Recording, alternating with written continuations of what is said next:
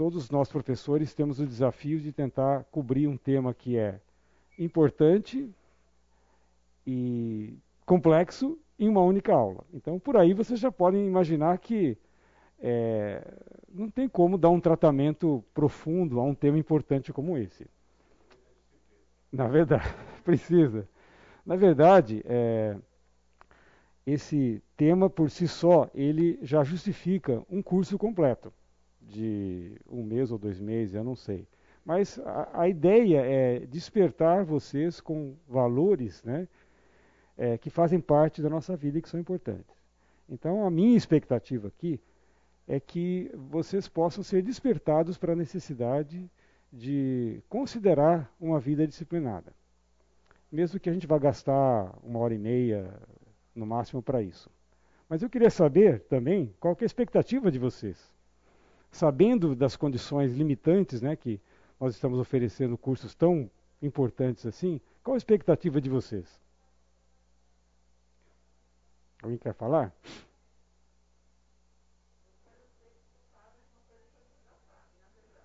Uma coisa que a gente já sabe. Sei. Pegar as feridas, olha aí.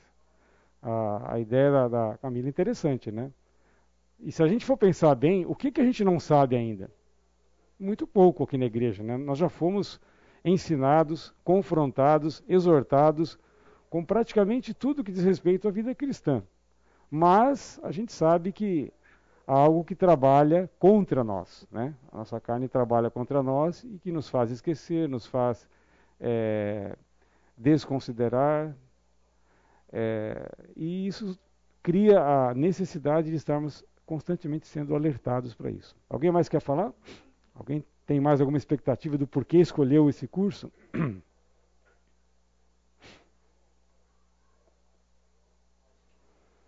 ou todos nós somos como a Camila, que ah, é coisa que a gente já sabe, mas é bom, é bom relembrar, é bom ser confrontado novamente com isso.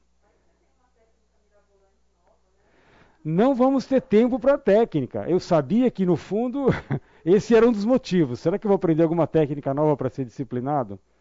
E a gente põe muita confiança nas técnicas, nas receitas.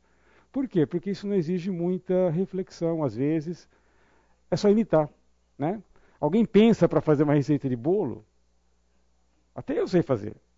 É só seguir o, o script, o que está ali. É claro que tem a manha né, da cozinheira que certas coisas, nenhuma receita diz tudo. Né? Diz o que tem que usar, o que tem que fazer, mas é, se 100 pessoas usarem a mesma receita, vão ser 100 bolos diferentes. Por quê? Porque existe habilidade individual nisso. Então, eu acho que em parte, nós estamos também um pouco sedentos de, de, de querer aprender coisas que funcionem, que dão certo. Hoje, a nossa sociedade está muito voltada para isso. Descobrir coisas que funcionam, que deem certo. E às vezes a gente tenta levar essa mesma expectativa para a vida cristã. Vejam bem o que Paulo fala em 2 Coríntios 3,5. Não que possamos reivindicar qualquer coisa com base em nossos próprios méritos, mas a nossa capacidade vem de Deus. Isso vale para o curso de disciplina e para qualquer curso que está sendo dado hoje, que já foi dado no passado e será dado no futuro. Se nós esperamos aprender alguma coisa nova para nos tornar melhor, para sermos uh, talvez comparados com outras pessoas e as pessoas olharem, veja como ele tem uma vida, no caso, disciplinada. Né? Isso é mérito nosso. Nós estamos fazendo é, uso daquele senso de, de, de de autoglorificação, né? de usar uma capacidade que Deus dá como se fosse apenas nossa. Então, se a nossa expectativa para esse assunto, para qualquer outro na vida cristã, for apenas é, conquistar nossos próprios méritos, mostrar para os outros e para Deus que nós somos capazes de fazer alguma coisa, nós estamos redondamente enganados. Então, Paulo já nivela aqui, né, já traça um denominador comum nessas expectativas que nós temos. E eu sei que pode ser um pouco frustrante. O que, que eu vou aprender de prático num curso de 90 minutos sobre um assunto tão importante como esse e outros que estão sendo dados aí? Alguma coisa nós vamos aprender, com certeza, Fernando.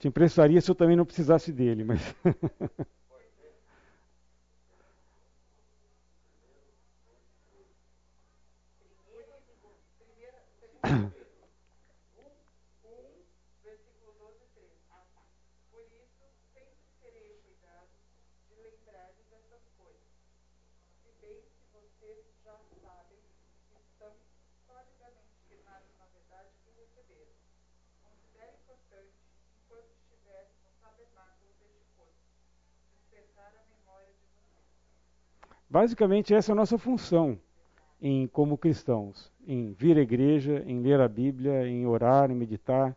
Ou seja, nós não vamos aprender muita coisa de, de novo em termos de conhecimento de Bíblia ou de livro. Até podemos, né? Às vezes a gente pega algum sermão, alguma mensagem que fala, nunca vi esse texto sendo explicado dessa maneira. Isso de fato é novo e pode nos desafiar a alguma coisa diferente na vida, ajudar a cada um de nós a resolver algum problema pessoal.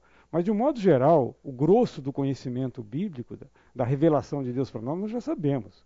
É uma questão apenas de ser relembrado, como Pedro falou. Né? Não se cansa né, de estarmos sempre relembrando, batendo aquilo. Então, nesse espírito de 2 Coríntios, que nós não estamos aqui com a expectativa de queremos aprender uma técnica, uma receita para sermos melhor, mas reconhecendo que a nossa capacidade de, vem de Deus, vamos orar então para Deus estar abençoando esse nosso curso. Qualquer um de vocês pode nos dirigir uma, uma breve oração.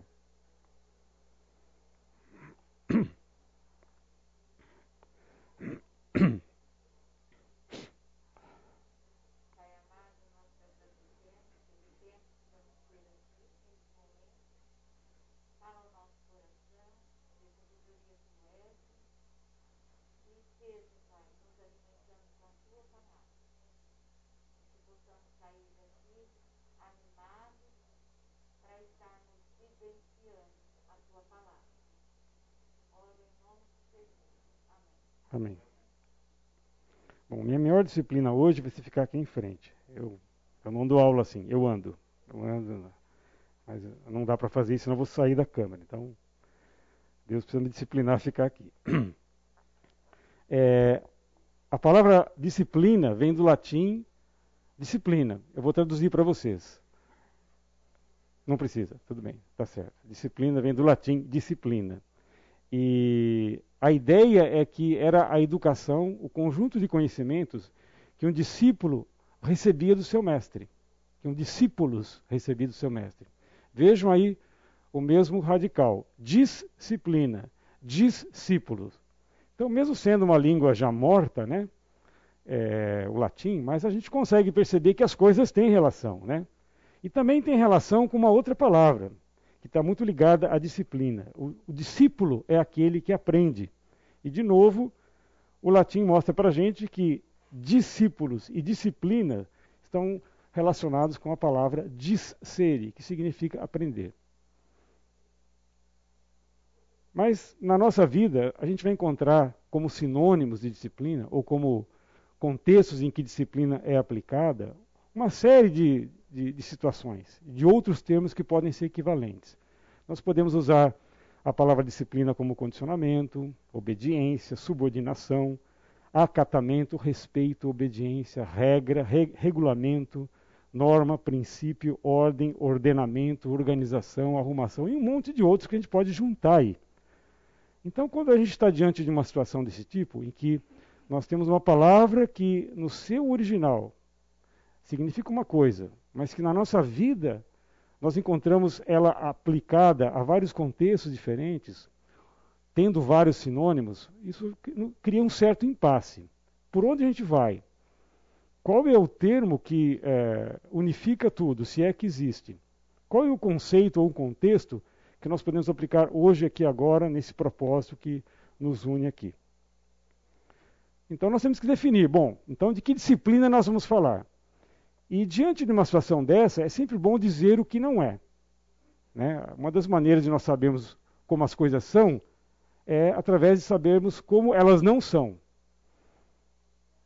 O que vamos falar é isso, não é aquilo. E o que, que não é? Primeiro, não é a disciplina de Deus. A maior parte das vezes em que disciplina aparece nas Escrituras, tanto no Velho como no Novo Testamento, está relacionado com a disciplina que Deus é, executa na vida de seus filhos e do seu povo.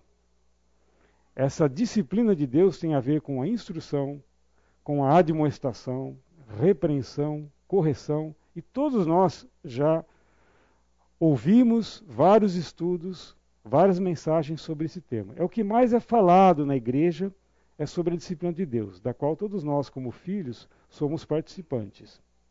Porque os que não são filhos, Deus não age com a mesma disciplina com que age conosco. Nós precisamos né, da disciplina de Deus. Mas, mesmo não se tratando de um curso sobre a disciplina de Deus, há um elemento chave nessa disciplina de Deus que pode ser útil também para nós, no contexto da nossa disciplina, que é a submissão. A maneira como nós lidamos com a disciplina de Deus é submissão. Na verdade, é, não é que nós lidamos com a disciplina de Deus. Deus é que lida conosco através da disciplina. Mas a maneira como nós aceitamos a disciplina de Deus é através da submissão.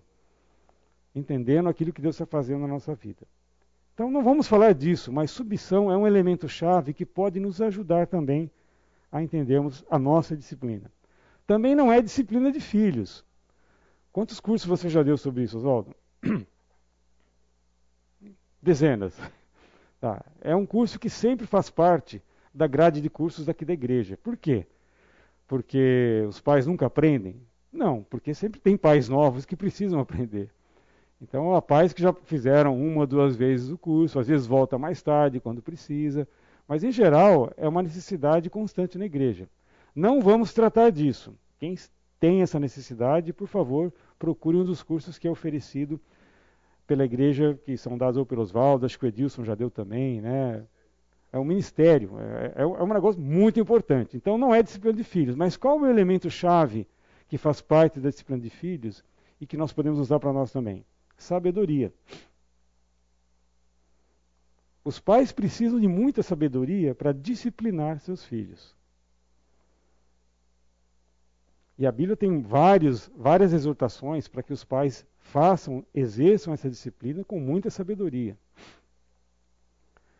aquele versículo da Bíblia, Efésios 6, 4.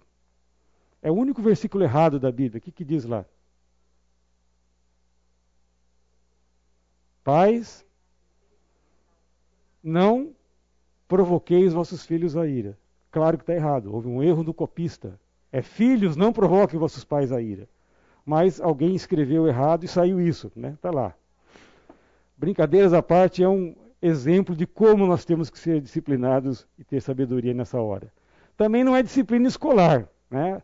A palavra disciplina é muito usada no ambiente escolar, em todos os níveis, desde o infantil, fundamental, né? o médio, e por incrível que pareça, né? eu sou professor universitário, até no ensino superior é preciso haver uma certa disciplina, senão não há conhecimento. Qual o elemento chave que pode ser útil no, na, na, na, nossa busca de disciplina é a atenção. A atenção faz parte da disciplina escolar. Se não houver atenção àquilo que está sendo ensinado, às palavras do professor, ou mesmo aquilo que se vê, que se lê, que se ouve, dificilmente haverá transmissão de conhecimento. E nós precisamos também de atenção na busca da nossa disciplina. Também disciplina é usado para definir as diferentes áreas do conhecimento humano. Também não é disso que vamos falar aqui a disciplina da física, da química, da biologia. Por que, que essas coisas são chamadas de disciplina? Né? A gente viu no latim que disciplina tem um sentido, mas hoje a gente fala das, dos cursos como disciplinas na escola, né? conjuntos de saberes e de conhecimentos. Também não é disso que tratamos aqui, mas o elemento chave que faz parte dessa disciplina do conhecimento humano é a diligência. Sem diligência, ninguém vai se formar em nada. Pode até receber um diploma, mas formado mesmo, receber a formação digna e consistente, a pessoa não vai se ela não for diligente durante seu tempo de estudo, durante a sua atenção, sua dedicação à, à leitura de vários livros e trabalhos e tudo mais, e todos nós sabemos disso. Também não vamos falar de disciplina militar. Essa é uma das áreas do relacionamento humano ou das atividades humanas que mais é preciso disciplina. Aqui a disciplina é uma questão de vida ou morte. Se não houver disciplina no exército, as coisas vão muito mal, guerras são perdidas, é, situações inteiras são mudadas. O imperador Adriano já havia percebido isso. Ele foi um dos imperadores romanos na primeira metade do, do primeiro século da era cristã. Ele está retratado aqui nesse, nessa moeda de ouro né, que ele mandou cunhar, né, em que ele é representado, né, essa pessoa aqui a, a mais à, à direita, né, é, ele é representado com uma toga de um magistrado romano e está sendo seguido, acompanhado por três soldados. Esses soldados estavam então seguindo o mestre, eram discípulos, né? E Adriano ele cultivou muito esse conceito de disciplina militares, né, o termo latino. Ele é, teve um relacionamento muito bom e se preocupou muito com as fronteiras dos extremos do Império Romano. Então, tanto na Grã-Bretanha, né, na, na Grã-Bretanha, na Escócia, como no norte da África, que eram praticamente os limites norte e sul do Império, dizem que ele, os historiadores dizem que ele criou uma divindade, uma deusa de segunda categoria, do segundo escalão, chamada disciplina. E que ele chamava aqui de disciplina. Essa moeda, vocês não vão conseguir ler, mas essa moeda está cunhada. Disciplina dá para ler, né? Ali, ó. Embaixo está AVG. AVG quer dizer do imperador. Então a disciplina militares era o conceito que Adriano tentava transmitir para suas tropas em lugares do império que não tinha ninguém para ajudar. As tropas que guarneciam a, a, os extremos do império eram tropas fronteiriças que o ambiente era extremamente hostil. Não estavam ali pertinho de Roma e qualquer coisa podiam passar ali um, um, um sabadão, né? No teatro, no barzinho, se divertindo. Não, não tinha fim de semana para eles. E eles estavam sempre constantemente fustigados. Então Adriano criou essa, dizem que ele criou essa divindade, né, a deusa disciplina, e basicamente era reforçado o culto dessa deusa com três atitudes: frugalidade, severidade e fidelidade. Era o que ele exigia dos soldados dele. E ele próprio se submetia a ele. Ele era conhecido por, quando está uh, junto às suas tropas, comer da mesma ração, dormir nos mesmos lugares, participar da vida comum da, da caserna, né, da, daquela, da, daquela vida espartana, né, sem muitas regalias. Ou seja, ele queria endurecer o caráter dos seus comandados. E, para isso, eles cultuavam, foram descobertos alguns altares à deusa disciplina, tanto na África como na, na Grã-Bretanha, da época do, do Adriano. E qual que é o elemento chave nesse conceito de disciplina? Obediência. Imagine se os soldados vão questionar né, uma ordem recebida. Podem até fazer isso interiormente, mas acho que ninguém de sã consciência vai ter coragem de é, questionar uma ordem de, um, de, um, de uma patente superior. Então, não adianta ter técnica, não adianta ter esquema, estratégia. Se não houver obediência, tudo cai por terra. Todo o planejamento militar que é feito cai por terra se os soldados não obedecerem. E também a nossa disciplina não é autocontrole. Eu sei que isso aí faz parte muito do nosso dia a dia. Né? Todos nós estamos preocupados em questões que envolvem um certo autocontrole na fala, na, na, no relacionamento, na dieta, nos exercícios físicos. Isso sim a gente entende, porque a gente se encontra, né? a gente vê uma, uma imagem dessa né? e fala, ah, puxa, é por isso que eu vim a esse curso hoje eu quero comer a maçã e não o pedaço de bolo. Desculpa, mas é, vocês não vão sair daqui é, munidos desse, desse sentimento. Vocês podem até tentar fazer votos, mas um curso rápido não vai dar para vocês essa habilidade. Mas, enfim, também não é um curso, a nossa disciplina extrapola isso. A gente quer falar de algo que não é só autocontrole, mas o elemento-chave é persistência. Para fazer essas coisas é preciso persistência. Sem persistência, ninguém atinge os alvos que quer e nós também não vamos atingir o alvo de viver uma vida disciplinada sem ter persistência. Então, com tantos significados diferentes aplicados à disciplina, como é que a gente vai pensar em algo que possa, é, uma definição única, unificadora? Talvez seja muito difícil né, a gente é, identificar algo que, numa única sentença, é, consiga explicar bem o que é disciplina. Mas eu vou tentar. Eu vou tentar. O que vocês acham dessa frase?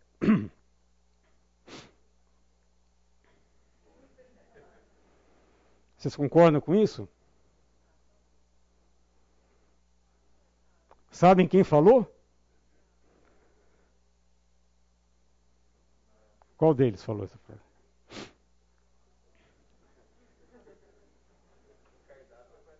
O da vereada. Quem vocês acham?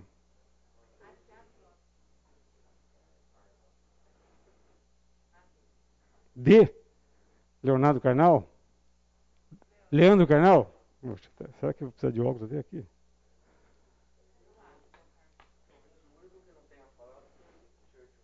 O Churchill. Deixa para lá. Bom. Nenhum dos anteriores. É minha. É só para brincar com vocês. Só para brincar com vocês. Então, a disciplina da qual vamos tratar está relacionada com a capacidade de viver uma vida em harmonia com a realidade física, intelectual e espiritual. Nós não vamos entrar na questão se o homem é dicotômico, se o homem é tricotômico, não faz parte do nosso objetivo aqui. E nem queremos estar colocando a nossa vida em compartimentos estanques, né? em que uma hora é a realidade física, outra hora é intelectual, outra hora é espiritual. Não, tudo se mistura. Né? A nossa vida é bastante complexa. E algumas vezes a gente percebe claramente que quem domina é a realidade física. Quando a gente está lá né, fazendo flexão, a gente não pensa em mais nada, a gente quer fazer aquilo e terminar logo. Né? às vezes, quando a gente está estudando, né, ralando ali, tendo que entender um texto, é a realidade intelectual. E às vezes, quando Deus está batendo ali na porta, né, para a gente entender alguma coisa, é a realidade espiritual que está mais, é, com mais peso, mais consistente. Mas, de um modo geral, nós todos vivemos essas três realidades simultaneamente.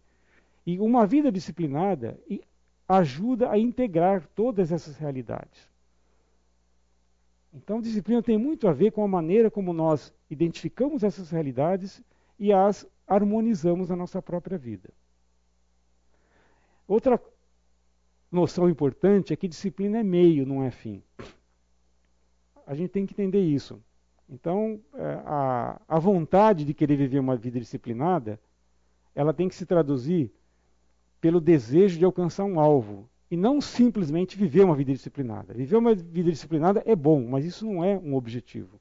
Isso tem que ser um meio. Senão, o que vai acontecer? Nós vamos começar a nos vangloriar daquilo que somos, daquilo que fazemos, das habilidades que nós temos, do nosso autocontrole, da nossa obediência, enfim.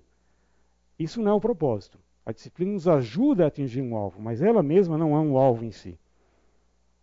Vejam bem o que Paulo fala em Colossenses. Já que vocês morreram com Cristo para os princípios elementares deste mundo, por que, como se ainda pertencessem a Ele, vocês se submetem a regras? Não manuseie, não prove, não toque. Todas essas coisas estão destinadas a perecer pelo uso, pois se baseiam em mandamentos e ensinamentos humanos. Essas regras, regra é um dos sinônimos de disciplina, né? têm de fato aparência de sabedoria, com a sua pretensa religiosidade, falsa humildade e severidade com o corpo, mas não tem valor algum para refrear os impulsos da carne. Paulo está falando basicamente isso. Se vocês pensam que o fato de viver uma vida disciplinada, ele escreveu isso porque havia um movimento seta no meio da igreja, que propunha algumas coisas. Não toque nisso, não faça isso, fuja disso, o mundo não presta. Isso não é saudável. E Paulo percebeu que isso poderia ser um perigo para a vida espiritual dos crentes lá de, de Colossos.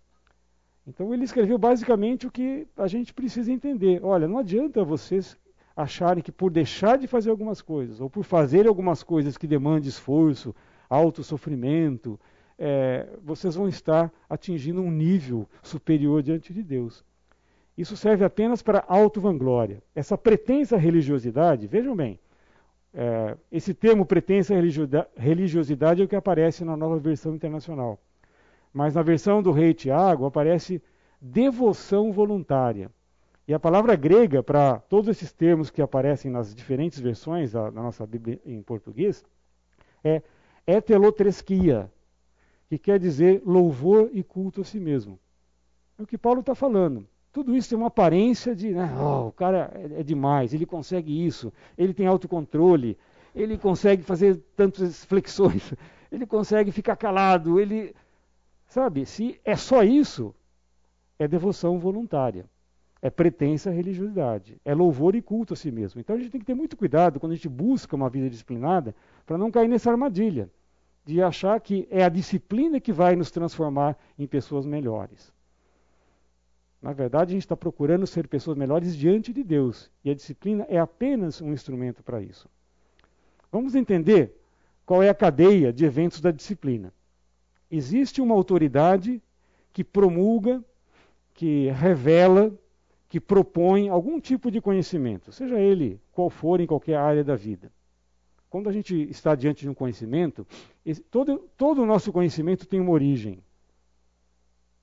Ou é de Deus, ou é de alguém que falou na televisão, ou é do que nós vimos no jornal. Ou seja, tudo que é promulgado por alguém, é falado por alguém, às vezes é encarado por nós como é, algo que tem peso porque alguma autoridade falou.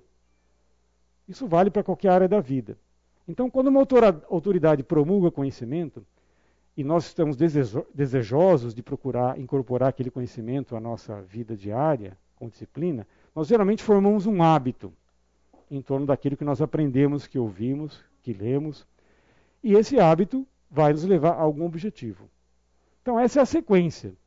Todos aqueles exemplos que eu falei, que eu mostrei, da, do dilema da dieta, do exercício, da obediência militar, da disciplina de filhos, tudo isso passa por essa cadeia aqui. Alguém falou, pais, vocês têm que disciplinar seus filhos. Qual a autoridade? É Deus. E a gente sabe o que tem que fazer. E que hábito tem que criar para atingir tal objetivo. Se o seu médico, é, cardiologista, nutricionista, sei lá, falar alguma coisa e passar uma receita, dar um remédio, você tem que tomar três vezes por dia de tantas em tantas horas. Ele é autoridade, o conhecimento é a receita dele, é a prescrição que ele deu. O hábito que você tem que criar é pegar os remédios e deixá-los de uma maneira que, primeiro, você lembre que tem que tomar. Segundo, o horário que você tem que tomar. Terceiro, a dosagem que você tem que tomar. E quarto, por quanto tempo você tem que tomar. Se você não criar esses hábitos, o objetivo não vai ser atingido. Então, essa cadeia da disciplina, ela acontece em qualquer área da nossa vida. Mas o hábito é o que geralmente pega no nosso pé. Essa é a nossa parte mais difícil, né? Que nós temos que fazer. Interessante essa definição de hábitos, né? Nossa vida é o resultado. Não, não há, mas é, como os hábitos interferem na nossa vida. Nossa vida é o resultado da soma de hábitos adquiridos ao longo dos anos. A gente parar para pensar nisso, é exatamente o que nós somos. Nós somos a soma dos nossos hábitos. E hábito pode ser encarado aqui como um comportamento, um pensamento, uma prática, um procedimento, uma repetição, né? que é aquilo que, que foi lido lá em Pedro, os autores bíblicos preocupados em, em, passar esses conceitos várias vezes até que a gente aprenda. Né? Criar uma rotina e até mesmo o aspecto mecânico. Quantos hábitos que nós fazemos que são automáticos? A gente não pensa para quem tem um carro de câmbio manual, o que, que tem que fazer para mudar de segunda para terceira? No início eu pensava, né? Quando a gente teve que fazer autoescola, isso era fundamental. Depois, isso é mecânico, você não pensa nisso, você faz simplesmente, né? Algumas etapas que compõem a formação de um hábito. O nosso cérebro primeiro identifica um padrão. Existe a identificação de um padrão neural. O nosso cérebro, o nosso cérebro é muito bom em perceber padrões. Ele é, investiga tudo. Nós não somos conscientes disso, mas o nosso cérebro está olhando tudo, está analisando tudo, está processando tudo. E ele percebe quando existe algum padrão. E o hábito, ele, na verdade, ele é a execução de ações repetitivas. Quando o nosso cérebro identifica que, olha, você está fazendo isso de uma maneira mecânica, você não está pensando para fazer, não existe esforço cognitivo, e você não está avaliando, atribuindo um juízo de valor ao que você está fazendo. O nosso cérebro, diante de algumas situações, ele nos impõe a necessidade de avaliarmos: isso é certo ou é errado? Eu devo ou não fazer? Eu faço assim ou faço assado? Eu vou pela esquerda ou pela direita? Mas há certos hábitos que o cérebro pega, incorpora o padrão para evitar essas coisas. Vocês chegam a pensar se vocês dão um passo direito ou esquerdo? Alguém pensa para andar? A gente só pensa quando a gente leva um tombo num lugar. Aí aquele lugar fica marcado. Sempre que a gente se aproxima daquele lugar, a gente se lembra o degrau, né? o buraco, a cerca. Ou seja, o nosso cérebro nos avisa. Está chegando aquele lugar em que você caiu. Aí a gente pensa para andar. Mas para ir daqui ali, para andar de casa, ninguém pensa nessas coisas. Imagine se a gente fosse fazer um juízo de valor e ter que usar né, a, a, o nosso esforço cognitivo para dar um passo. Ninguém aguenta isso, a gente ia morrer. Então, o, o hábito é, é, é, a, é, a, válvula de escape que o nosso cérebro cria para pular essas etapas que são custosas. Isso demanda energia, isso gasta tempo. E o tempo né, para o hábito se consolidar vai depender também de alguns fatores. Da relevância daquele hábito, da familiaridade que a pessoa tem com ele, da habilidade da pessoa em fazer aquilo e do contexto em que ocorre. Tudo isso contribui conjuntamente para que um hábito seja cristalizado, que seja consolidado. E é claro, né, o processo em, com que isso ocorre é, uh, vai exigir diferentes graus de consciência. Algumas coisas vão ser bem pensadas, né? Eu estou formando esse hábito porque eu preciso atingir esse objetivo. Então eu vou me esforçar. Tomar remédio não é tão simples assim. Eu tive que criar um hábito de. É, eu vou tomar dois remédios. Eu tive que criar o hábito de abrir os dois frascos, tirar os dois remédios, colocar no lugar, fechar o, o frasco, para depois tomar o remédio. Por quê? Porque algumas vezes eu tomei o remédio pensando em outra coisa e depois não lembrava se eu tinha tomado ou não. Eu falo, eu tomo de novo ou não? E agora? E se eu tomei? E se eu não tomei? Vai me fazer mal. Se eu tomar em dobro, vai fazer então, parece uma coisa boba, mas a, às vezes você tem que pensar. Eu vou me esforçar, eu tenho que fazer, eu tenho que criar isso aqui. Isso aqui é importante para mim. Isso é só um exemplo, vocês têm vários na vida de vocês. E hábitos podem, claro, né, ser bons, podem ser ruins e podem ser inconsequentes. Então, isso aqui é só um exemplo de um hábito bom. Né? Alguns homens, alguns maridos têm o hábito de abrir o, a porta do carro para a esposa. Eu sei que a maioria não tem, talvez eu também não tenha, né? Às vezes você se lembra. Às vezes você está pensando outra coisa. Ah, mas é um hábito bom? É. E como é que ele é formado? Exercício, é treino, é criar, é? é repetição. Se você acha que isso é importante, se sua esposa acha que isso é importante, é, desculpa, mas a gente vai ter que fazer alguma coisa para criar esse hábito. E assim vale para qualquer outro hábito na vida. Se ele é um hábito bom e merece ser é, construído e praticado, eu vou me esforçar. Vale a pena, vale o sacrifício. Mas alguns hábitos que podem ser ou ruins ou inconsequentes. Então, arrumar cueca em público, isso pode não ter consequência nenhuma para quem está assistindo o jogo do Rafael Nadal. Né? Alguém acha divertido. Talvez o maior prejudicado seja ele. Mas isso, isso não me afeta. Mas pode ser que muitas senhorinhas fiquem incomodadas né, de ver um homem né, marmanjo ajeitando a cueca em público. Né? Alguém já, já fez a estatística disso aí. É, eu já vi um dado de que ele arrumou a cueca cento e poucas vezes num jogo de tantas horas. assim. É só trocar. Exatamente. Ele criou esse hábito, possivelmente inconscientemente, ele nem sabe mais o que faz, e mesmo que ele saiba, dificilmente ele vai largar. E outra, ele pode ter percebido que essa é uma marca registrada dele e que isso lhe traz prestígio. Então, pouco importa se o hábito é, é bom, mal ou consequente. Ele vai continuar usando porque isso é, aumenta o prestígio dele. As pessoas estão falando dele, bem ou mal, mas que falem de mim, né? Então, enfim, é, tudo bem, mas é, nós precisamos aplicar disciplina é, nessas três áreas da vida. E, e, de novo, eu não vou dizer que é, essas três áreas são hermeticamente fechadas, são estanques e não têm relação uma com a outra. Claro que tem. Mas nós conseguimos identificar hábitos que são importantes na vida pessoal. Quem trabalha consegue identificar hábitos que são importantes na vida profissional. E todos nós temos a obrigação de desenvolver bons hábitos na vida espiritual. Lembra daquela cadeia da disciplina, de eventos da disciplina? Na vida pessoal, qual é a nossa autoridade? Como é que é? Rita Lobo, é isso? Rita Lobo? Leandro Carnal? Você anota tudo que eles falam e vai fazer. É autoridade. E por conta do conhecimento que essas pessoas passam, né, que as mídias passam, nós vamos criar hábitos porque queremos atingir alguns objetivos. Na vida profissional, qual é a sua autoridade? Aqui não tem muita dúvida, né? É aquele que está acima de você. Se você é um profissional liberal, autônomo, você não tem chefe, mas você vai ter que seguir alguma autoridade. Alguém vai ter que dizer para você o que é importante para fazer o seu trabalho, mesmo como autônomo e profissional. Você vai ler, você vai ver revistas, você vai ver o que se fala na sua área, você quer adquirir novos conhecimentos. Né? E na vida espiritual não há dúvida que Deus é o nosso grande Pai, que nos orienta em tudo. Mas a sequência é a mesma. Uma autoridade promulga, propõe, revela um conhecimento, esse conhecimento leva à formação de um hábito, e esse hábito te permite a adquirir um objetivo. Quer falar?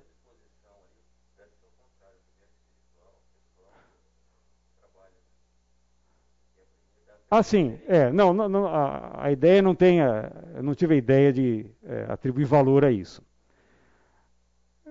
Às vezes, diante de maus hábitos, nós temos que abandonar. E a melhor maneira é substituir por bons hábitos. E aqui, não a Rita Lobo, mas Paulo, dá uma boa receita. Finalmente, irmãos, tudo que é verdadeiro, tudo que é respeitável, tudo que é justo, tudo que é puro, tudo que é amável, tudo que é de boa fama, se alguma virtude há e se algum louvor existe, seja isso que ocupe o vosso pensamento. Olha aí, é uma receita. Não vou dizer que é fácil de cumprir, mas a, a gente está diante de um conhecimento, de uma receita. Que tal criar o hábito de pensar nessas coisas? É difícil? É. Vai haver distrações? Vai. Mas a receita está dada. Uma autoridade promulgou, revelou isso aqui para a gente na palavra de Deus. Cabe a nós agora, então, corrermos para criar o hábito para atingir esse objetivo. Às vezes, para abandonar um mau hábito, a gente tem que ter algumas medidas radicais. Né? O, o, autor de Provérbios, ele é muito radical. Mete uma faca à garganta se és homem glutão. Ele não está propondo aqui o suicídio, mas que a pessoa às vezes precisa violentar o seu desejo de comer muito, e ele usou essa ideia de uma faca à garganta. Você não vai comer com uma faca encostada aqui. Então, isso é uma, é uma, é uma linguagem figurada, mas que é, ilustra muito bem a necessidade, às vezes, de alguma coisa um pouco mais radical e até violenta para a gente deixar um mau hábito. Né? Ou então, quando é, Jesus fala: E se o seu olho o fizer tropeçar, arranque-o e jogue-o fora. É melhor entrar na vida com um só olho do que tendo os dois olhos ser lançado no fogo do inferno. Então, às vezes, para deixar algum mau hábito, a gente tem que fazer alguma coisa que nos custa muito né, que é difícil, que demanda energia, que demanda um controle próprio muito grande. Mas, de novo, né, se a nossa capacidade vem de Deus, a gente consegue. Né? Tudo posso naquele que me fortalece. E a melhor prova disso é que o Espírito nos ajuda. Né? Nós não estamos sozinhos nessa batalha de conquistar bons hábitos. Também o Espírito, semelhantemente, nos assiste em nossa fraqueza. Um mau hábito é uma fraqueza, evidentemente porque não sabemos orar como convém. O contexto aqui é de oração, mas a gente pode muito bem pensar que, olha, eu quero ter esse bom hábito porque eu sei que eu preciso chegar nesse objetivo, mas não consigo. E o Espírito está ouvindo e ele está intercedendo por nós, com gemidos inexprimíveis. Então nós não estamos sozinhos nessa batalha de procurar é, é, vencer sozinhos é, os maus hábitos e conquistar os bons hábitos. Deus está conosco e ele tem interesse em que a gente é, atinja esse objetivo. Sobre o valor da disciplina na vida pessoal, nós não temos tempo para fornecer receitas para vocês. Mas vocês têm um monte de autoridades né, que são é, boas, que falam coisas saudáveis, coisas legítimas que Deus aprova e que vocês podem achar na mídia, em livros, em revistas, na TV, em qualquer lugar. Né? Existe uma, uma quantidade muito grande de material bom rodando por aí. Não é só lixo. Né? Às vezes a gente, o lixo impacta, nos impacta muito, mas tem muita coisa boa. Vamos atrás desse conhecimento. Né? Aprendam como beber, dormir, se exercitar melhor. Procurem adquirir senso de prioridade para poder organizar bem as suas próprias coisas. Evite a procrastinação. Desenvolva a proatividade. Estabeleça alvos claros, relevantes, atingíveis. Adquira autoconfiança naquilo que faz e um monte de outras coisas que nós podemos falar aqui. A gente não tem tempo para isso. Mas na vida pessoal, a, a disciplina nos ajuda a atingir todos esses objetivos. Como? Cada um de vocês vai ter que descobrir sozinho. Eu sei que, às vezes, algumas ações coletivas são feitas para isso, mas enquanto você não perceber a importância disso na sua vida, for atrás e desenvolver o hábito, vai ser difícil. Então, se alguém veio aqui achando que, bom, vou aprender uma receita para ter uma, uma vida mais disciplinada, não vai. Eu vou apenas mostrar por que é importante. O curso é valor, sobre valores né, da vida. Disciplina 1, e esses são alguns objetivos que você pode atingir. Alguns hábitos que você pode criar. Na vida profissional, a mesma coisa. Tem um monte de livros aí que podem ajudar qualquer pessoa a se desenvolver profissionalmente. Os recursos são infinitos que nós podemos achar, e bons recursos. Cabe a cada um de nós ir atrás deles e decidir quais são aqueles que nós vamos perseguir. Isso vai nos ajudar a sermos profissionais, pelo menos a quem trabalha, né? E sem desmerecer o trabalho que é feito, às vezes, sem estar associado a um emprego de fato. Mas quantas pessoas trabalham às vezes voluntariamente, não tem um emprego definido, ou pessoas que trabalham em casa. De qualquer maneira, é, existem recursos que podem nos ensinar a administrarmos melhor o nosso tempo, a manter o foco diante de, às vezes, tantas distrações e tentações, sermos mais resilientes nas diferentes crises que nos chegam no dia a dia e encontrarmos satisfação no trabalho e no lazer. Isso é muito importante. Um mau profissional é aquele que só quer trabalhar e se sente culpado quando está no lazer. E um mau profissional também é o contrário, que dá mais valor ao lazer do que ao trabalho. Então, para ter essa vida equilibrada, né, em todas essas dimensões, é, uma vida disciplinada nos ajuda a valorizar o trabalho e curtir o trabalho. Assim como valorizar o lazer, o lazer e também curtir o lazer. Esse equilíbrio é muito necessário. Gente, é um livro fantástico. É um livro fantástico. Eu li esse livro quando ele foi lançado. Olha, aqui eu vou ter que confessar um pouco de antiguidade, mas acho que foi na década de 70 ou 80 que esse livro foi lançado, a primeira edição. E, e, de, e li de novo agora para preparar esse curso. É um livro muito bom. Ele foi, acho que a primeira uh, edição na década de 70 ou 80, e a segunda edição foi em 2007. E de lá para cá, ele já teve 14 reimpressões. Ele é considerado por alguns periódicos que avaliam essas obras como um dos livros mais importantes do século XX, escrito para cristãos. Então, eu aconselho fortemente que vocês é, leiam esse livro. Ele é muito bom. E ele propõe uma série de disciplinas para a vida espiritual. E eu acho que com um curso como esse, né, se a gente dedicou metade da aula para falar o contexto mais geral, coisas da vida pessoal, profissional. Acho que agora é importante também que a gente se debruce um pouco nessas questões. Né? O que, que Deus traz para a gente, que hábitos Deus é, nos propõe para adquirir uma vida disciplinada através aí do, do Richard Foster. Então, fica aqui a recomendação. Mas antes, algumas palavras de cautela que ele mesmo coloca no livro dele. O propósito das disciplinas espirituais é a liberdade. Ele deixa muito claro isso no início do livro. E por que a liberdade? Porque se as disciplinas passarem a ser o objetivo, elas se transformam em lei e não produzem a liberdade que lhe correspondem. É aquilo que nós falamos na, na primeira metade da aula. A disciplina é meio, ela não é fim. O objetivo é um bem maior que Deus quer nos dar.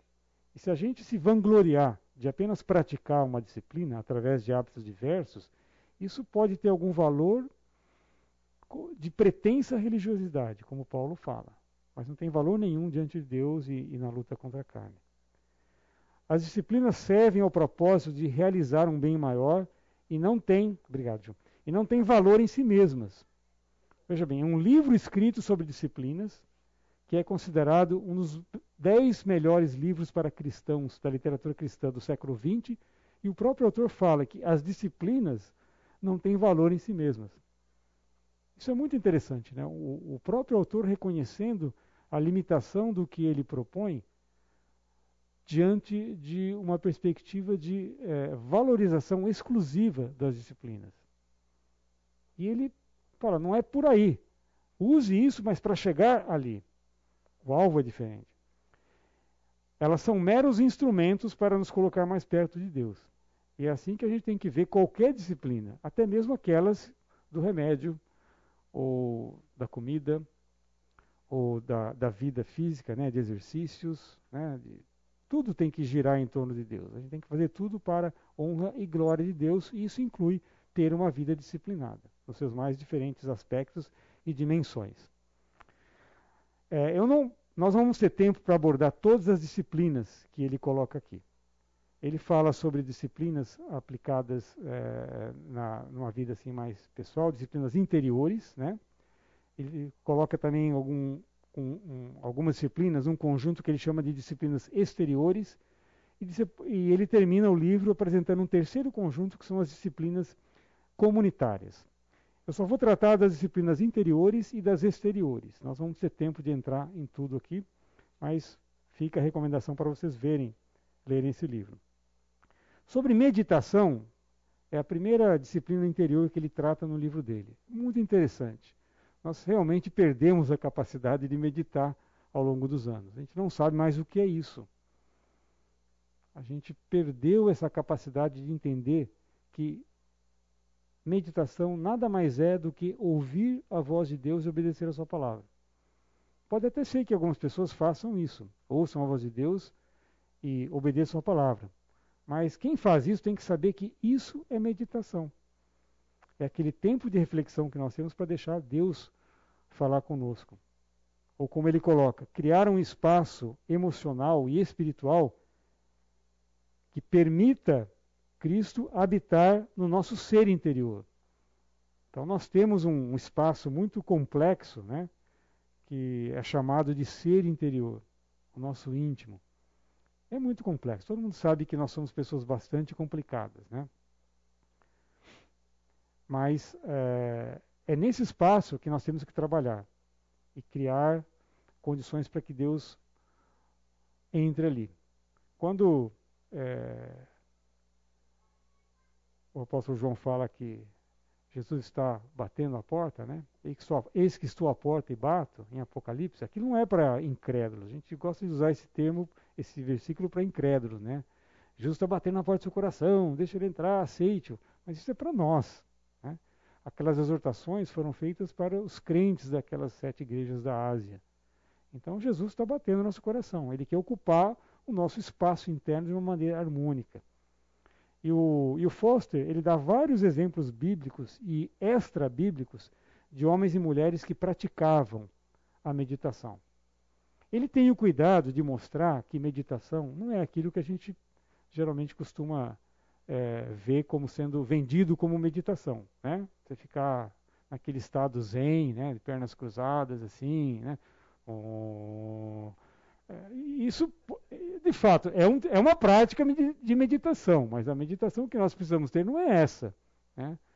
É, embora é, você, às vezes, se isolar, nós vamos ver daqui a pouco outra, outra disciplina interior, mas a gente pode aprender com tudo, né? examinar tudo e retende o bom.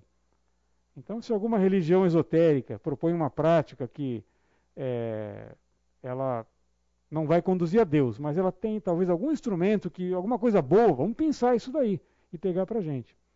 Mas é incrível a quantidade de pessoas na Bíblia e na história humana, principalmente entre cristãos e, e até não cristãos, que praticavam a meditação, que separavam um momento para estar ruminando aquelas coisas, deixando Deus entrar, deixando Deus falar com ele, arrumar o espaço interior. Então esse é um valor, né? Uh, é uma disciplina é, espiritual que é, é difícil, mas nós temos que também arranjar uma maneira de criar um hábito para desenvolvê-la. E aí cada um tem é, o seu próprio contexto de vida e sabe como isso é possível.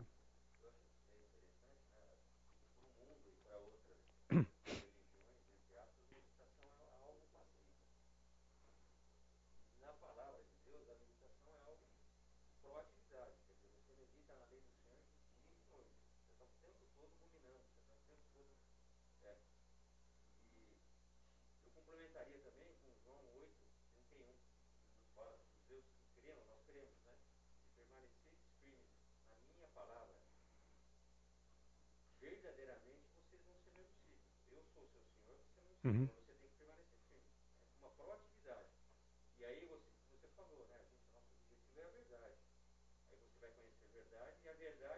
libertar. Vamos falar sobre isso também daqui a pouquinho. Mas já que você mencionou o Salmo 1, esse é o testemunho do, do salmista. Né?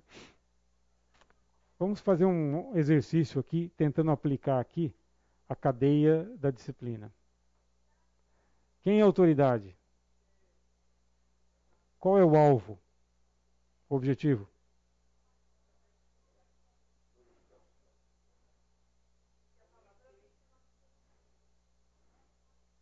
Claro que não aparece nesse versículo. O alvo é tal. A gente tem que deduzir. Mas o que ele está propondo aí? O que ele está dizendo? Felicidade. Não é um alvo de vida? Quem não quer ser feliz? Ou como diz lá, né?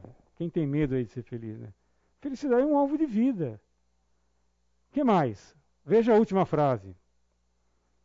Satisfação.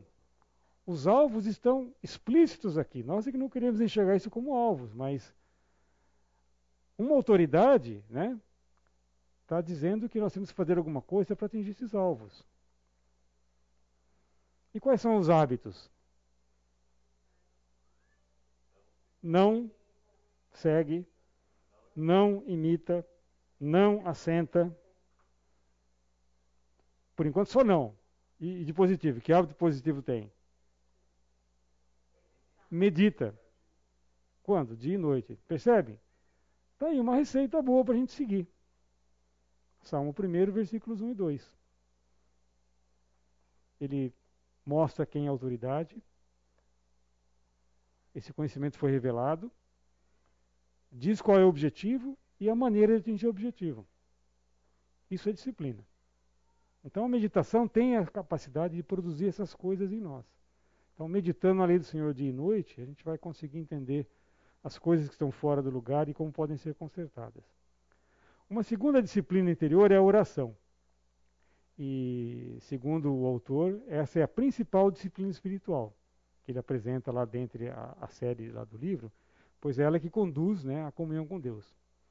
E orar, né, alguns já definiram a oração como a, a, a respiração.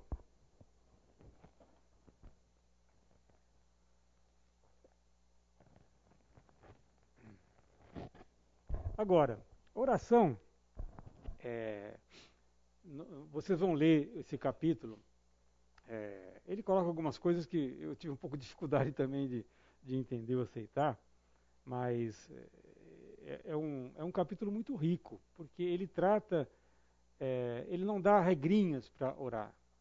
Às vezes a gente fica atrás de regrinhas, né? Porque os discípulos pediram para Jesus para aprender a orar, e oração é algo que a gente aprende, né?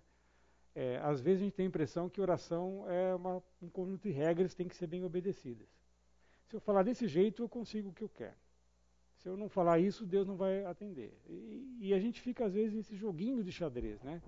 E esquece aquele aspecto da oração que é a nossa respiração, que faz parte é, inclusiva né, da, da, da própria meditação. E ele apresenta nesse capítulo as razões por que nós devemos orar. E é muito fácil a gente orar sem razão nenhuma. Por quê? Porque é o primeiro hábito que toda criança aprende, é orar. Isso é bom? É. Mas eu vejo um lado negativo nisso. Porque às vezes nós insistimos para as crianças orarem e faz, faz oração, agora você, vamos lá, tem que orar, tem que agradecer. E a criança às vezes incorpora aquele hábito, mas como faz parte da, da vida de criança, às vezes não há a reflexão necessária. Então é bom ensinar a criança nesse caminho, sem dúvida. Mas se isso não é com o tempo, né, se novos elementos que mostram a razão de estar fazendo aquilo, e se isso não chega no tempo certo, às vezes os adultos vão orar como, como as crianças oram. Né? Pedem as mesmas coisas e cumprem aquela, aquela rotina, aquele hábito e deixam de, de aproveitar uh, uh, o mais precioso que existe na oração. E o Foster, ele entra também nesse capítulo com coisas assim que, é, que não são tão óbvias. Né? Ele mostra que nem tudo é tão óbvio na oração. Eu acho isso importante também, a gente perceber que é, sabe, oração não é uma coisa matemática. Se eu pedir de acordo com a vontade de Deus, eu vou receber. Então, quantos de nós já pediram coisas que são da vontade de Deus e não recebemos? Então, nem tudo é tão óbvio na oração. E ele coloca essa prática, essa disciplina, numa dimensão que afeta diretamente a nossa vida. Por exemplo, deixa eu dar um, um exemplo que é, a gente não para para pensar. Quantos de vocês, quantos de nós já viram jogo de futebol que na hora da disputa de pênalti, os dois goleiros, os dois podem ser crentes. Quem Deus vai atender? Quem tem menos pecado? Quem ganha menos? Uma questão de justiça, né? Vocês já pensaram? Põe isso no lugar de Deus. Quem que ele vai atender? A torcida maior que está por trás leva Deus a decidir. Não é assim. Né? Ou então quando a gente vai passar férias na praia. Qual é a nossa oração? Não chova. E a 50 quilômetros da praia tem um agricultor que está perdendo, tendo prejuízo enorme porque não está chovendo. Ele ora a Deus e nós oramos a Deus. E aí? Quem Deus vai atender? Chova lá, não chova aqui. É. Vocês percebem, gente? Oração é extremamente complexo. A gente às vezes está só arranhando a superfície do significado mais profundo de uma vida de oração. Então o Foster eu achei legal porque nesse capítulo ele, ele trata dessas coisas em uma dimensão assim muito íntima e, e não se preocupa só em dar regrinhas, fala faça isso, faça aquilo. Ele fala, ele usa umas ilustrações, umas comparações que eu não achei se entendi muito bem, mas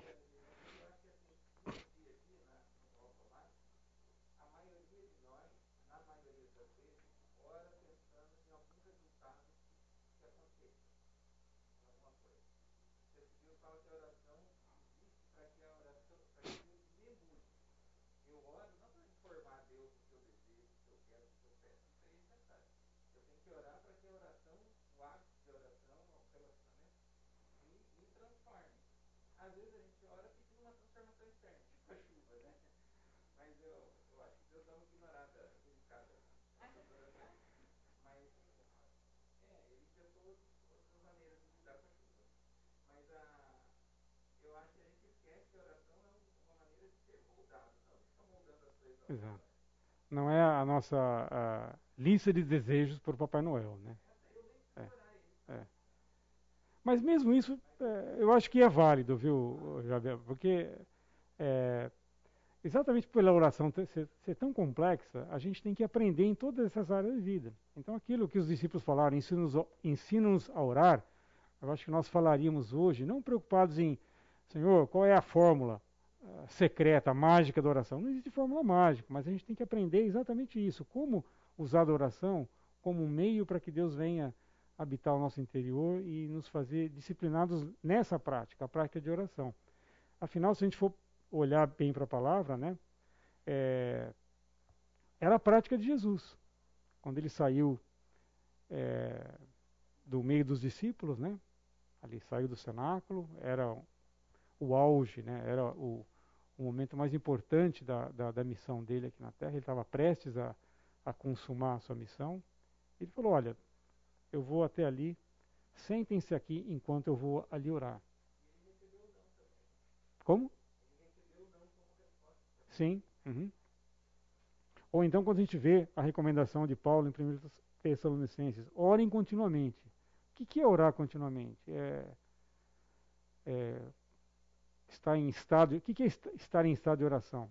Sabe, nós não sabemos. Aqui tem, tem coisas que podem mudar e revolucionar a nossa vida e que a gente às vezes não, não para para pensar por quê. Porque a gente fica atrás de regras que nos ajudem a torcer o braço de Deus. Né? A gente está numa queda de braço com Deus. Né? E a oração certa vai, vai pender o braço a nosso favor.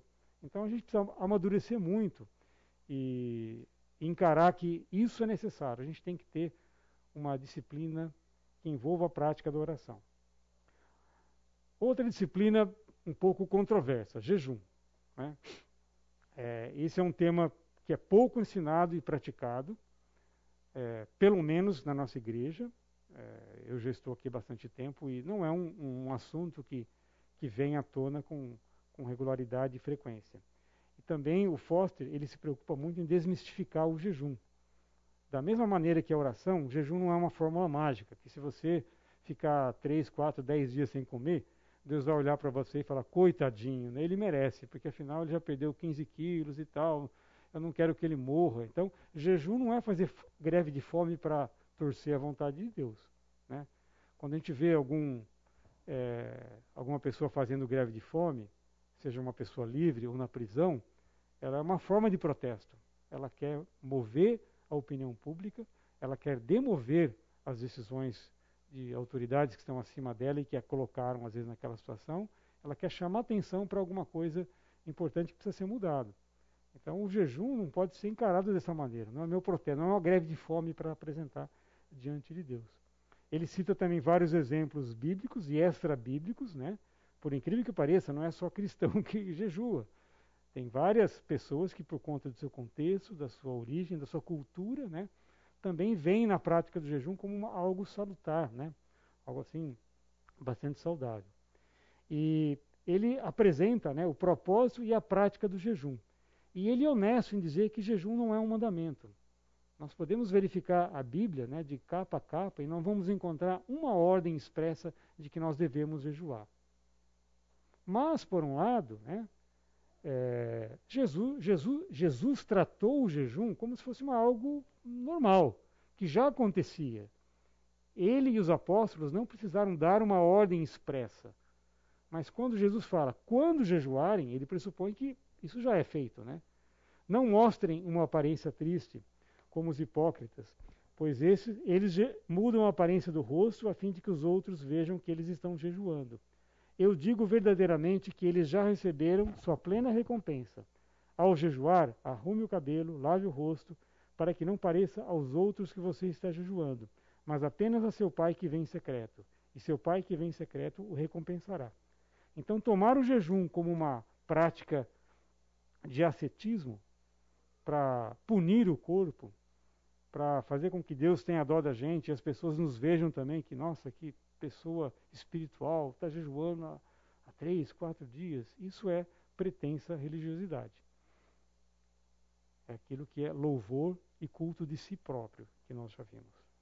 Mas é uma prática importante e que, embora não seja um mandamento bíblico, é, valeria a pena nós considerarmos a possibilidade de praticar. Eu já fiz isso acho que uma vez só na minha vida, mas faz tanto tempo, a gente devia ser adolescente e sei lá o que, que eu queria pedir para Deus, mas eu me lembro de uma vez eu jejuar, mas o motivo não me lembro mais. Né? Mas é uma prática que pode ser é, adotada por nós com benefícios para a nossa vida.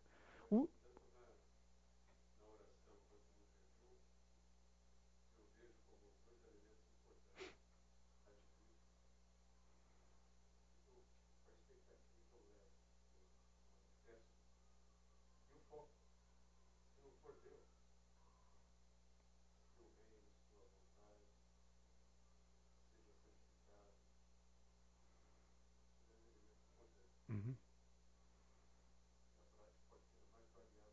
Sim. Ele, ele, ele aborda muito essa questão. Nesse ponto ele é bastante prático. Ele fala, olha, o corpo humano consegue ficar tanto tempo sem alimento, tanto tempo sem água. Se você quer jejuar, você tem que começar devagar. Se você quer fazer uma coisa muito é, alongada, você tem que consultar um médico. Ele é bem sensato nesse ponto. Exatamente por não ser um mandamento bíblico, ele procura abordá-lo, abordar o jejum de uma maneira bastante criteriosa e oferecendo várias opções para que as pessoas é, utilizem de algumas delas para poder experimentar essa prática. O estudo também é negligenciado por muitos porque é, tem medo de estudar, acha que estudo é só para pastor. Né? Ah, eu não vou citar um comentário da Bíblia, não vou ler. Esse é o pastor que faz, ele fala lá da frente, né? Ou porque tem falta de prática, porque nunca foi desafiado, nunca foi convidado para falar alguma coisa, apresentar um estudo, ou então por preguiça. Né? Ah, aí, o pastor fala por mim, todos os professores falam por mim, eu não preciso estudar, eu só vou lá e ouço e tento praticar. E Deus vai me ajudar a praticar. Isso pode acontecer, claro, mas todo cristão deveria cultivar a disciplina do estudo na sua própria vida. Mesmo que ele não vá dar uma aula, não vá dar um sermão, mas ele precisa estudar para entender algumas coisas na Bíblia que são, segundo Pedro, difíceis de entender. A Bíblia é honesta consigo mesma quando diz que algumas coisas que estão lá, mesmo sendo revelação de Deus, são difíceis de entender. Paulo falou coisas que eram difíceis de entender e que Pedro aceitou. Olha, o nosso irmão Paulo fala algumas coisas que, sabe, é difícil de entender. Mas o estudo pode revelar que coisas são essas. Né? E Deus vai abençoar o tempo que nós gastamos na prática do estudo.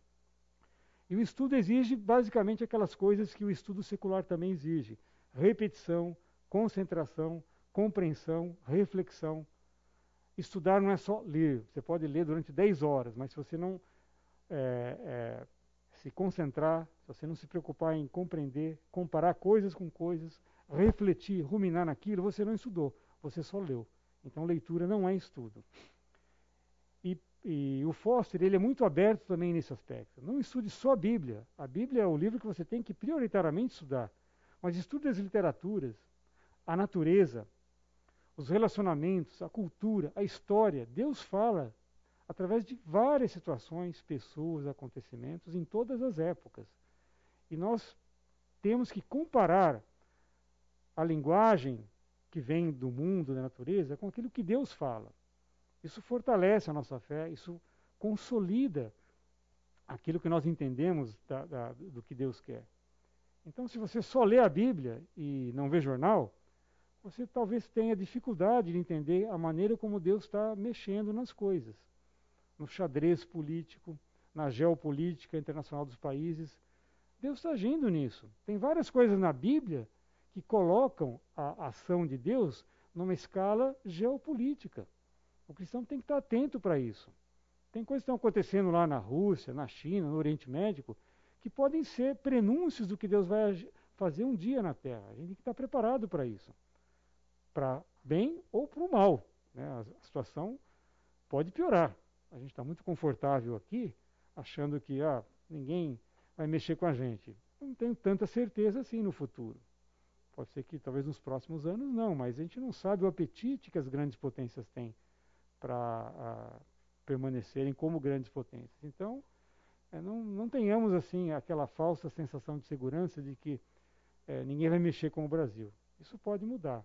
Então nós temos que aprender a ler de tudo e comparar coisas com coisas e ver a mão de Deus mexendo na história. Né?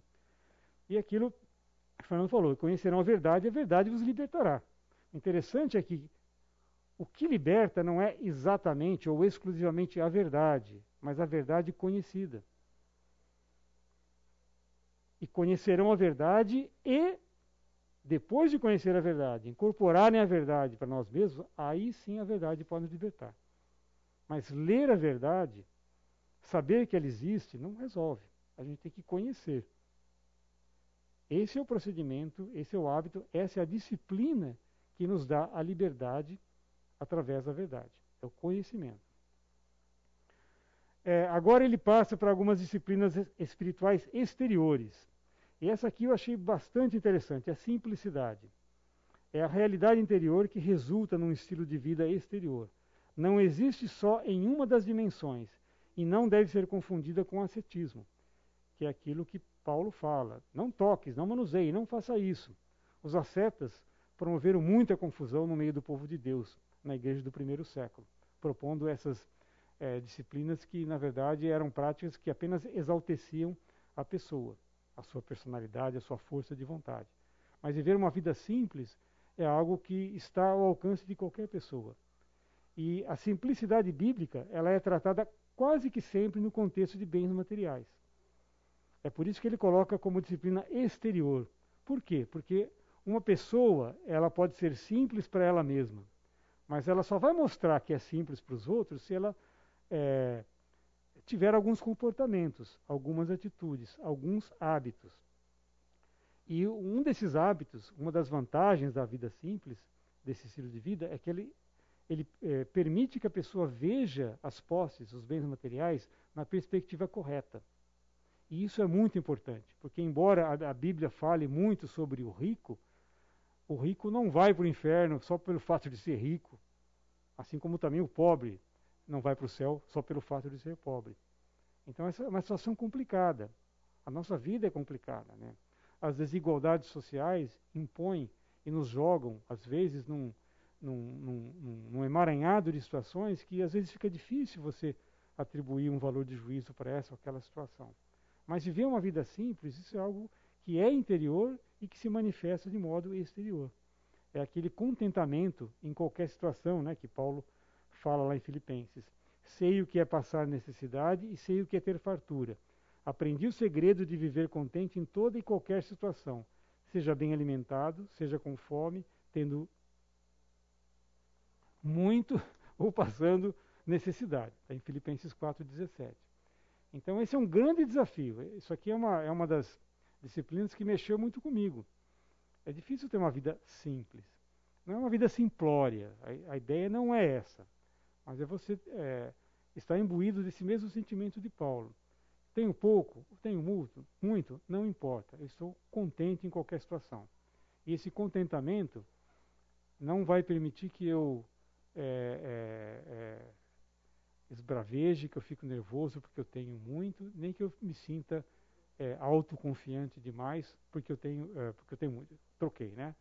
É, o, o, esse contentamento vai impedir que eu é, me sinta miserável se eu tenho pouco, ou que eu me sinta é, na, na, na, minha opulência se eu tenho muito.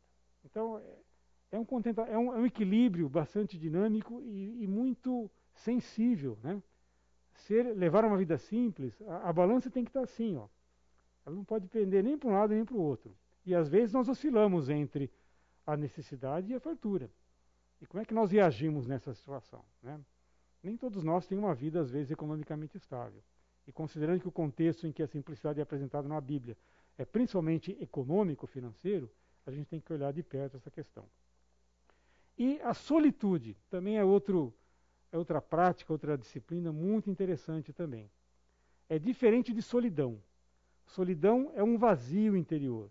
E solitude é um estado de coração que pode ser mantido em todos os momentos. E é o silêncio que vai preencher o nosso interior. Vejam que solitude não necessariamente é, necessita de é, estar só. A palavra solidão, solitude, né, é, tem esse, esse é, é, traz esse conceito, né, essa conotação de estar só, de estar isolado. Isso é bom. O Foster coloca que isso é muito bom, que nós devemos praticar. E ele junta essa solitude com a disciplina interior da meditação. É difícil você meditar se você está cercado de distrações que te interrompem, que chamam atenção, que te incomodam às vezes. Então, solitude é um estado interior. Na solidão você grita de desespero, você não quer estar sozinho. Mas na solitude você está, seja sozinho ou seja num grupo, você está em paz no seu interior porque você criou aquele espaço e Deus vai estar habitando ali. E você aprende coisas assim. Na solitude, reorientamos a nossa vida, ouvimos com mais clareza a voz de Deus, ampliamos nossa sensibilidade e compaixão pelas pessoas. Ele coloca isso como muito importante. Às vezes, o nosso interesse pelas pessoas, até de orar por elas, é, a gente quer orar como se elas fossem coisas. Senhor, abençoa tua pessoa. Ajuda ela a fazer isso. Cura ela de. As pessoas não são coisas, elas são pessoas. E às vezes é mais importante nós nos voltarmos para ela com compaixão do que simplesmente demonstrar o interesse de que, ah, vou orar por você todo dia. Isso é bom, mas às vezes a compaixão exige coisas que vão um pouco a mais. E a solitude cria em nós essa percepção de que pessoas têm que ser olhadas com compaixão, principalmente nos seus momentos de, de necessidade. Jesus praticou a solitude em várias ocasiões da sua vida. Um texto que eu gosto muito é esse de Marcos 1,35. De madrugada, quando ainda estava escuro, Jesus levantou-se, saiu de casa e foi para um lugar deserto, onde ficou orando. Por que, que ele saiu de casa? Se era madrugada, é, dá para entender que não tinha ninguém trabalhando ainda na casa dele, né? mesmo que é, eu não sei exatamente se ele morava ainda com Maria, com os irmãos, pode ser que sim, mas é, talvez a casa estivesse em silêncio, todos dormindo, mas assim mesmo ele achou que era interessante sair de casa, né, necessário, foi para um lugar deserto e ficou ali orando. Então vejam, ele juntou essa separação, o estar só, solitário, mas criou o ambiente necessário para que Deus pudesse estar falando com ele e ele está percebendo aquilo. Silêncio é algo extremamente raro no mundo de hoje. A gente tem extrema dificuldade de achar um lugar silencioso. Em parte porque nós mesmos não conseguimos fazer silêncio. Né? A gente está sempre agitado, falando e tal. E às vezes, quando a gente quer estar num lugar silencioso, o mundo não deixa. O mundo conspira contra nós. Né? E, e dificilmente nos proporciona situações em que o silêncio reina. É um, é um recurso raro hoje em dia, o silêncio. E nós, eu sinto que nós temos que é, buscar isso daí, fazer isso acontecer. Não adianta chegar para Deus e falar, ah, Deus, desculpa, mas onde eu vivo? Não tem como. Né? Não tem como ser silencioso. Pode ser uma desculpa válida, mas eu acho que está em nós a capacidade, né? Deus nos dá a capacidade de, pro, de procurar situações em que a gente fique em solitude. E por último, a submissão. E ele coloca a submissão como um, um tipo de, de autonegação, de renúncia dos próprios direitos pelo bem alheio, mas isso sem perder a liberdade. É, eu gostei muito dessa frase que ele coloca aqui. A submissão livra-nos do fardo de viver exigindo que as coisas funcionem do nosso jeito. Isso é um fardo, gente. Eu sou assim, eu gosto de ter controle sobre as coisas. E se não tenho, se elas fogem do controle, é, isso me incomoda, né? E às vezes incomoda também a minha família, né? A Ju sabe como às vezes eu fico possesso quando alguma coisa sai do controle, por mais simples que seja. Isso é um fardo que a gente tem que deixar. E a maneira de deixarmos esse fardo é adquirir esse, essa liberdade que só a submissão pode dar. Aquela consciência de que é Deus que está no controle, eu vou ser submisso e deixar que Ele faça isso vou fazer o que está ao meu alcance, o que não tiver, não vou fazer e, e vou é, confiar que Deus sabe o que faz. Jesus dizia a todos: se alguém quiser acompanhar-me, negue-se a si mesmo, tome diariamente a sua cruz e siga-me. Isso é muito difícil. Está aqui uma prática né, que Jesus está propondo e que é, a gente tem que pegar. É, esse serviço é a disciplina que mais promove o desenvolvimento da humildade, pois não é uma lista de atividades, mas um estilo de vida. E ele coloca algo muito importante que eu não havia pensado. Querer servir é diferente de querer ser um servo. Quando nós queremos servir, nós temos a possibilidade de escolher a quem e quando servir. Mas quando nós queremos ser servos, nós estamos sujeitos à situação da necessidade, aonde Deus nos colocar. O servo abre mão dessa escolha e ele está disponível em qualquer momento, em qualquer situação. São coisas diferentes. Então, tem muita gente que se vangloria naquilo que pode servir, porque ela aparece. Servir diante dos holofotes é bonito, mas servir lá no fundo, né, na sombra, nos bastidores, né, e ninguém está vendo, só Deus está vendo, isso é muito difícil. E é o espírito de servo é que é, proporciona a prática dessa disciplina. Não será assim entre vocês, ao contrário. Quem quiser tornar-se importante entre vocês deverá ser servo. E quem quiser ser o primeiro deverá ser escravo de todos. Pois nem o filho do homem veio para ser servido, mas para servir e dar a sua vida resgate de muitos.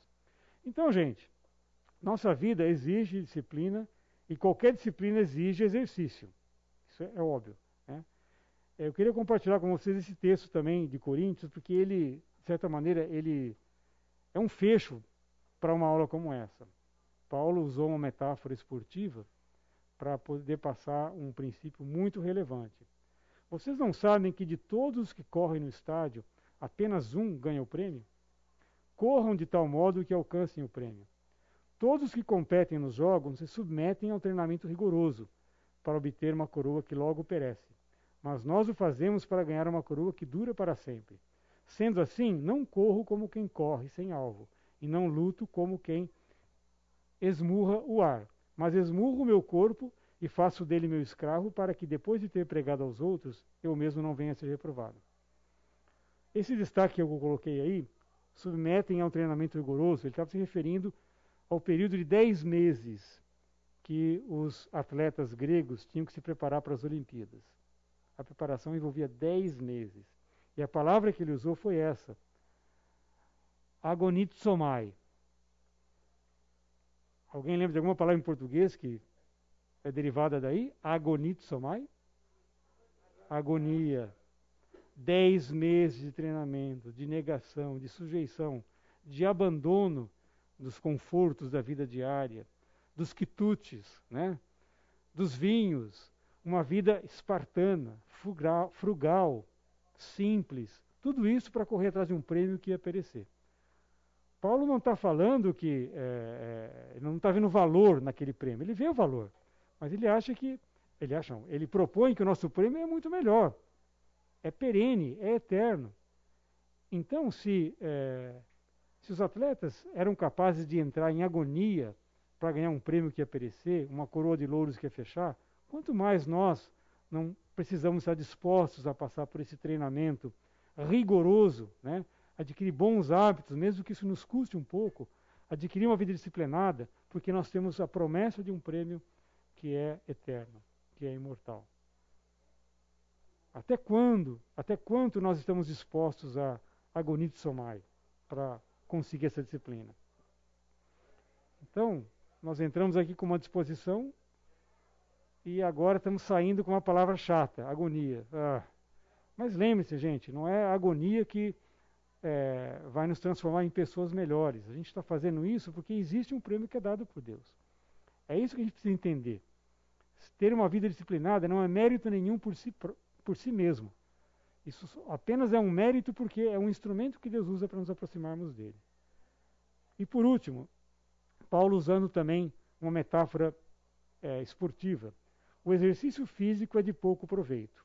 A piedade, porém, para tudo é proveitosa, porque tem a promessa da vida presente e da futura. Paulo não está contrapondo o valor do exercício físico com o valor da, da piedade e dizendo que o exercício físico não presta para nada. Primeiro, ele presta. E no contexto que ele está dizendo, ele tinha que estabelecer uma comparação. Então ele disse: é pouco. Comparado com a realidade espiritual, o exercício físico é pouco. Eu sei que a gente quase morre para fazer uns exercícios muito fraquinhos, né? dependendo da idade, da condição física, a gente quase morre. Paulo não sabe nada. Como assim é pouco? Né? É custoso. Mas ele está usando uma metáfora espiritual para mostrar que o que nós temos é muito mais superior. A piedade, viver uma vida piedosa. E viver uma vida piedosa implica também viver uma vida disciplinada. Isso é muito mais proveitoso, porque tem valor eterno e tem valor também no presente. Então, disciplina física e espiritual não se opõe. Não vamos sair daqui e achar que ou é isso ou aquilo. Podem ser os dois. A gente tem que pedir a Deus sabedoria para levar essas coisas. Elas são complementares. E se nós reconhecemos o valor da disciplina física, então, por que não muito mais reconhecemos o valor da disciplina espiritual? A gente sabe que se a gente não fizer isso, nosso organismo vai lá para baixo. A gente pode morrer, pode ter um monte de doença, blá, blá, blá. então tem que fazer é tão chato, mas tem que fazer, né? Mas o que, que Deus está propondo para a gente? Nós vamos então deixar nossa vida espiritual definhar porque é custoso, porque é chato, porque envolve agonia? Eu acho que não. Acho que a gente tem que é, se imbuir disso. Senhor Deus, abençoa-nos na perseguição dessas coisas que são boas, legítimas, mas que só têm valor se forem feitas para o Senhor. Coloca nossa vida nessa linha nos ajude, dê entendimento para mostrarmos para nós mesmos que dependemos de Ti, para buscar os alvos certos, as coisas certas, vivermos uma vida organizada e disciplinada que exalte o Teu nome e promova o nosso benefício, Pai, aqui na terra e na vida futura. Em nome de Jesus. Amém.